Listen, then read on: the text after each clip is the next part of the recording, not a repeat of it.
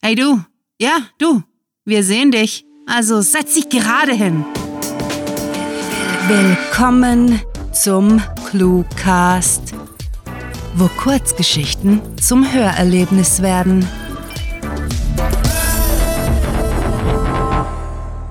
Ein tödlicher Ort.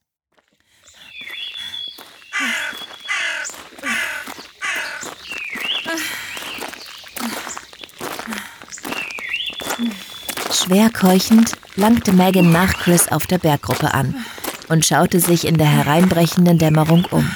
Sie schnaufte angestrengt, ehe sie zu Wort kam. Okay. Da sind wir. Ihr Begleiter war weniger außer Atem und linste auf den unter ihr liegenden Wald. Ja, gerade rechtzeitig. Ich sehe bis zum Gefängnis. Jupp. Mit zusammengekniffenen Augen erkannte sie es ebenfalls. Dummerweise war kein Optiker in der Verbannung gelandet, der sich um ihre schleichend zunehmende Kurzsichtigkeit kümmern konnte. In einigen Jahren würde sie zu einem echten Problem. Als ortskundiges Mitglied ihrer Gruppe war Megan unentbehrlich. Allerdings hatte Chris ihr im Laufe der letzten Monate die Stellung als fähigste Haudegen streitig gemacht. Nein, nicht streitig gemacht, definitiv abgenommen, korrigierte sie sich in Gedanken. Chris, begann sie und nahm einen Schluck aus ihrer eingedellten Metalltrinkflasche. Ich. Ich verstehe, dass du es den anderen verheimlichen wolltest. Aber mal ehrlich, hat unser Plan Erfolgsaussichten? Naja, druckste er schulterzuckend. Immerhin hocken wir nicht untätig herum, bis uns die Typen finden. Er legte das Maschinengewehr ab und strich sich übers Gesicht. Sie sind vor sechs Tagen gelandet und es grenzt an ein Wunder, blieb das Gefängnis mit unserem Camp unentdeckt. Die Hälfte unserer Leute könnten wir bestenfalls mit einem abgebrochenen Stuhlbein oder einem Ziegelstein bewaffnen. Hm. Sie in einen Hinterhalt zu locken, ist die einzige Option. Megan blickte sich um. Zwar hatten sie auf dem Bergkamm wenig Deckung, dafür einwandfreie Weitsicht. Tja,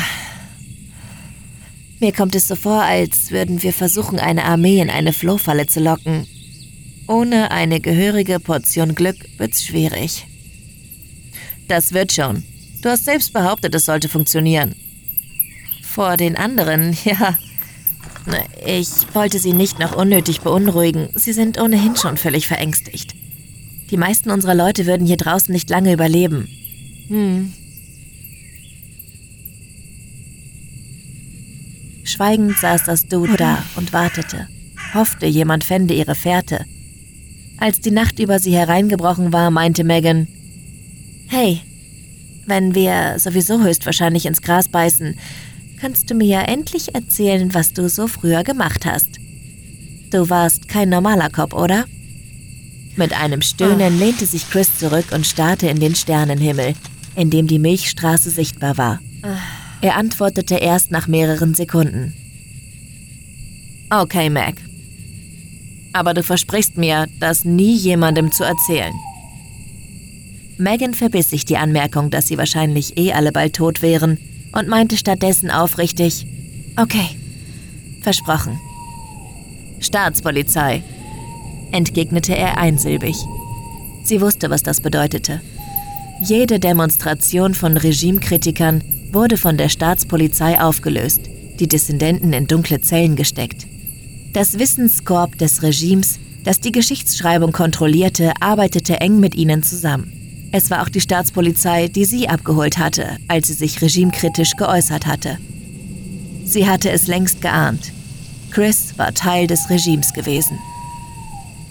Und äh, weshalb haben sie dich verbannt? Hast du einen dummen Witz über deine Bosse am Wasserspender gerissen? Kugelschreiber geklaut? Nein. Ich habe den Fehler gemacht, mit meiner Frau offen über unsere Welt zu sprechen. Mir war eines der Mikrofone in meiner Wohnung nicht aufgefallen. Sie haben mitgehört hm, und mich ins Exil geschickt. Keine Ahnung, wo sie meine Frau hingebracht haben. Er legte den Kopf in den Nacken und murmelte, ich werde sie wohl nie wiedersehen. Megan war hin und her gerissen, ob sie mitfühlend oder zynisch sein sollte. Seit einem Jahr war Chris ihr Kamerad. Davor wäre er zweifelsohne ihr Feind gewesen. Einer derer, denen sie die Verbannung gewünscht hätte. Doch jeder verdiente eine Chance. Deshalb hatte sie ihren Verdacht für sich behalten, würde es auch in Zukunft tun. Sie entschied sich, ihn nicht weiter zu löchern. Okay. Anderes Thema. Was denkst du, wird. Delta Bravo und Delta Foxtrot. knisterte es aus einem Funkgerät, das sie einem der Verfolger abgenommen hatten. Shit. zischte Megan. Sie hatte nicht damit gerechnet, so früh von den verbleibenden fünf Gegnern zu hören. Chris bedeutete ihr, still zu sein. Delta Foxtrot, Meldung. Wir haben eine frische Fährte von zwei Personen. Scheinen bergauf gegangen zu sein. Weiterhin kein Kontakt zu Alpha. Verstanden, Foxtrot. Folgen Sie und Delta Whisky der Spur. Gleiche Order wie bisher. Verhören, wenn möglich, ansonsten eliminieren. Verstanden, Bravo. Over. Ich fass es nicht, stieß Megan geradezu amüsiert hervor. Wer hätte gedacht, dass das klappt? Und dann erst noch in der ersten Nacht? Jupp, wisperte Chris und nahm seinen Feldstecher zur Hand, mit dem er den Berghang unter ihnen absuchte. Sie werden nicht in Sichtweite kommen, sofern sie der Spur bis zum Walnussbaum hinterhergehen. Ich will trotzdem sicher gehen. Okay. Gut, haben sie den ersten Typen nicht gefunden. Vermutlich hat ein Saurier die Leiche aufgefressen. Angespannt hielt Megan die Luft an, obwohl niemand außer Chris sie hören konnte, und kramte das zweite Funkgerät hervor, das von ihrer Gruppe stammte.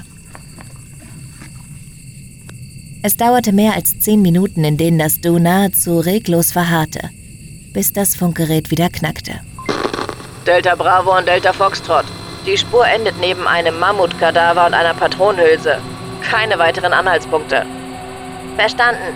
Suchen Sie die Gegend Megan wusste, wo die beiden stehen mussten, drückte auf die Sendetaste des alten Funkgeräts und die Falle, die ihr Kamerad Steve gebastelt hatte, schnappte zu.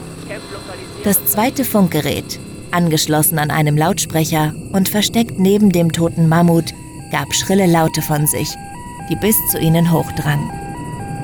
Garantiert wurden die in der nahen Höhle schlafenden, fleischfressenden Saurier geweckt, denn der Wald unter ihnen blitzte kurz darauf von Maschinengewehrfeuer auf und Schüsse hallten zwischen den Bergen wieder. Erneut quietschte das Funkgerät, das sie dem ersten Gegner abgenommen hatten. Der Soldat brüllte panisch, Delta Foxtrot, wir brauchen Verstärkung. Hier sind Bestien. Wir. der Anfang eines gepeinigten Schreis war noch zu hören. Dann wurde die Verbindung unterbrochen und das Tak, Tak, Tak, Tak, Tak der automatischen Waffe verstummte. Megan jubelte triumphierend. Ich fass es nicht, das hätte niemals klappen dürfen. Wir haben es tatsächlich geschafft, Chris. Nicht übermütig werden, Mac. Noch sind drei von ihnen übrig. Diese Sache ist noch nicht durchgestanden. Sie nickte, was er im fahlen Mondschein wahrscheinlich nicht gesehen hatte, und setzte sich hin. Auch wenn der Kamerad an ihrer Seite früher ein Feind gewesen war, so war sie doch dankbar, ihn in diesem Schlamassel als Freund zu haben.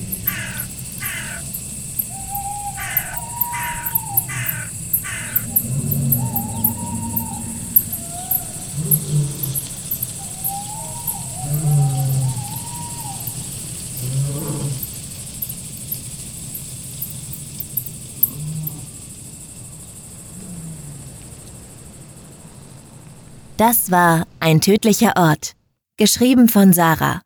Für euch gelesen hat Saskia Geißler. Diese Kurzgeschichte spielte am vorgegebenen Setting Berggruppe und beinhaltete die Clues, Patronhülse, Flohfalle, Walnussbaum, Stuhlbein und Demonstration. Diese Geschichte ist Teil einer lose verbundenen Storyreihe. Weitere Episoden findet ihr mit dem Suchbegriff Ein gefährlicher Ort auf cluewriting.de. Wenn euch diese Hörgeschichte gefallen hat, dann besucht uns auf cluewriting.de, wo wir für euch immer wieder Mitmachaktionen veranstalten. Wie wäre es zum Beispiel mit der ClueWriting Challenge, bei der Schreiberlinge ihre eigene ClueWriting-Geschichte verfassen? Oder möchtet ihr euer Sprechtalent im Cluecast ausleben? Mitmachen geht auch ganz einfach, indem ihr uns Clues für unsere Kurzgeschichten vorschlagt. Euch gefällt unsere Arbeit und ihr möchtet eure Freude mit uns teilen? Dann schaut auf patreon.com slash cluewriting vorbei und unterstützt unser Projekt mit einer Kleinigkeit. Damit werdet ihr zu den Grandiotasten, die wir mit literarischen Rewards wie exklusiven Kurzgeschichten und der Möglichkeit, als Gastautor bei uns aufzutreten, beschenken. Apropos Grandiotasten. Was wäre der Cluecast ohne seine Stimmen? Auf unserer Seite entdeckt ihr sie alle. Also besucht diese Helden des Cluecast auf cluewriting.de slash cluecaster und vergesst nicht, dem Echo ihrer Stimmen zu folgen. Das war es für diese Folge und wir verabschieden uns mit dem Cluecaster-Kampfschrei. Mit fantastiliardischem Dank fürs Zuhören und den besten Wünschen. Eure Cluecaster.